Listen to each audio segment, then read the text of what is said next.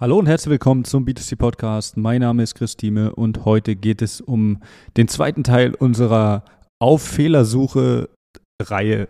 So will ich das ja mal nennen. Ich habe keine Ahnung, wie, wie man sowas hier nennt auf Podcast, weil ich selbst, muss ich ehrlich zugeben, und das finden alle immer so ein bisschen schockierend, ich selbst sehr wenig Podcast höre.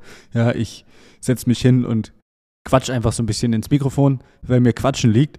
Und ja, jetzt sind wir quasi im zweiten Teil und wir sprechen im zweiten Teil über den zweiten Teil des vor allen Dingen Fehler im Recruiting. Ja, und wir haben im letzten auf Fehlersuche Podcast darüber gesprochen, dass wir ja, nicht sichtbar sind auf der Webseite beispielsweise für Unternehmen, die zum Beispiel hier bei uns aus der Region kommen oder in der Region wohnen, die äh, wo oder die sehr von Rückzug leben so könnte man es sagen. Also ja, wo Leute sehr gerne vielleicht wieder in die Heimat zurückziehen und deswegen auf der Jobsuche sind und äh, sich dann natürlich bei Unternehmen informieren in der Region und dann natürlich auf eine Webseite gucken, ja, wenn man über die klassischen Wege wie Plattform nichts findet.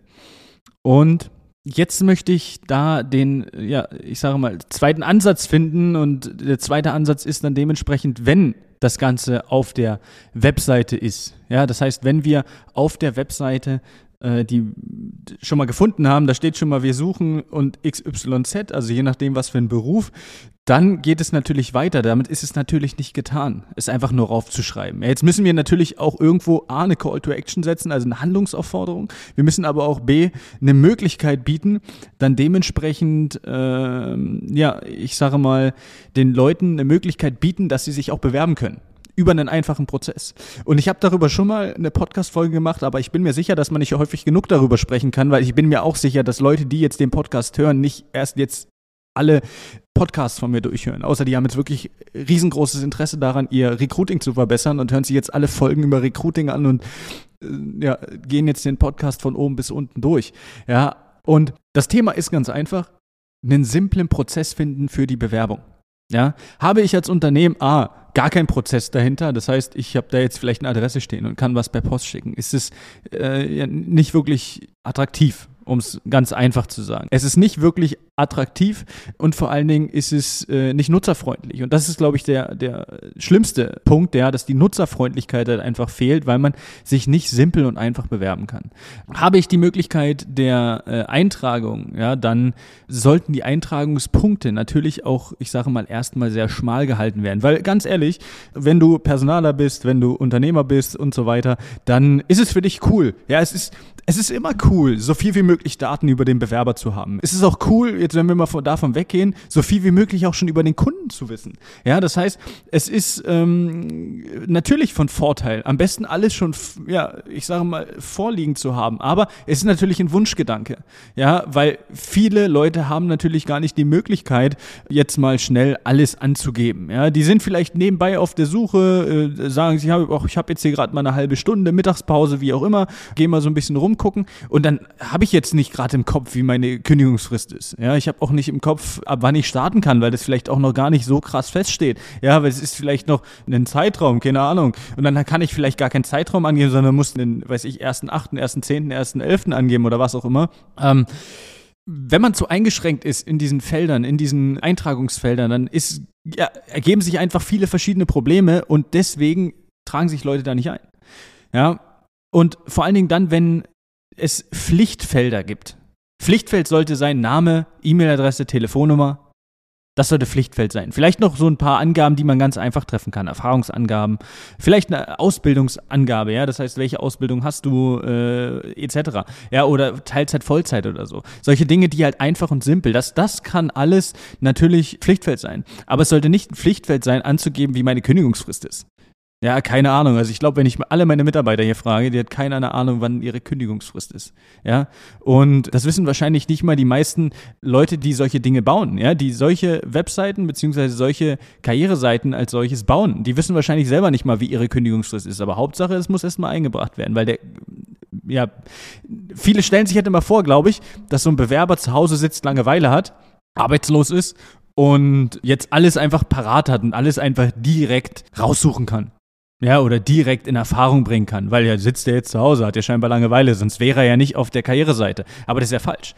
Auf so einer Karriereseite tümmeln sich natürlich Leute, die auch einen Job haben, ja, um sich einfach zu informieren, was gibt es in der Region. Aber wenn du halt Pflichtfelder hast, wie Kündigungsfrist und wenn du Pflichtfeld hast, wie Lebenslauf hochladen oder äh, Arbeitszeugnis hochladen oder was ich da nicht alles schon gesehen habe oder äh, ja, äh, Bewerbungsfoto hochladen, ja, dann ist es einfach schwierig, sich zu bewerben.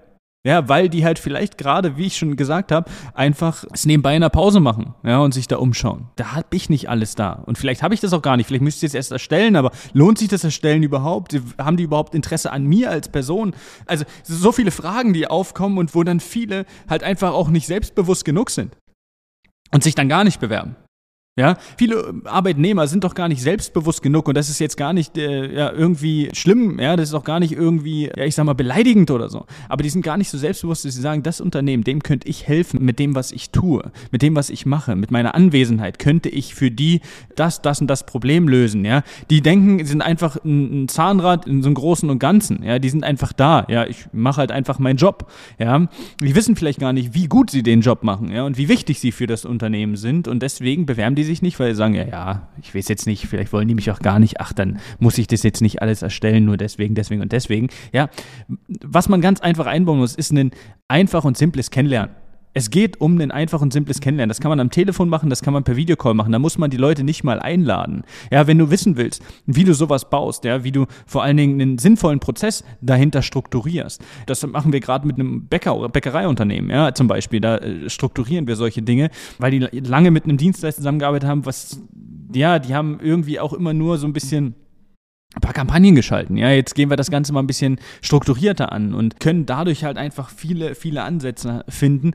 Und vor allen Dingen, das ist ja, das ist auch so ein wichtiger Punkt, neben den ganzen Ansätzen können wir da halt einfach auch den gesamten Bewerberprozess halt einfach vereinfachen und vor allen Dingen verkürzen von Bewerbung kommt rein und Bewerber wird gegebenenfalls eingestellt. Also, das war das Thema, ja, Teil 2 zum Thema Recruiting auf Fehlersuche und ich wünsche bis dahin eine schöne Woche. Wenn du Fragen hast zu dem Thema, komm gerne auf mich zu. Und bis dahin alles Gute und ciao, ciao.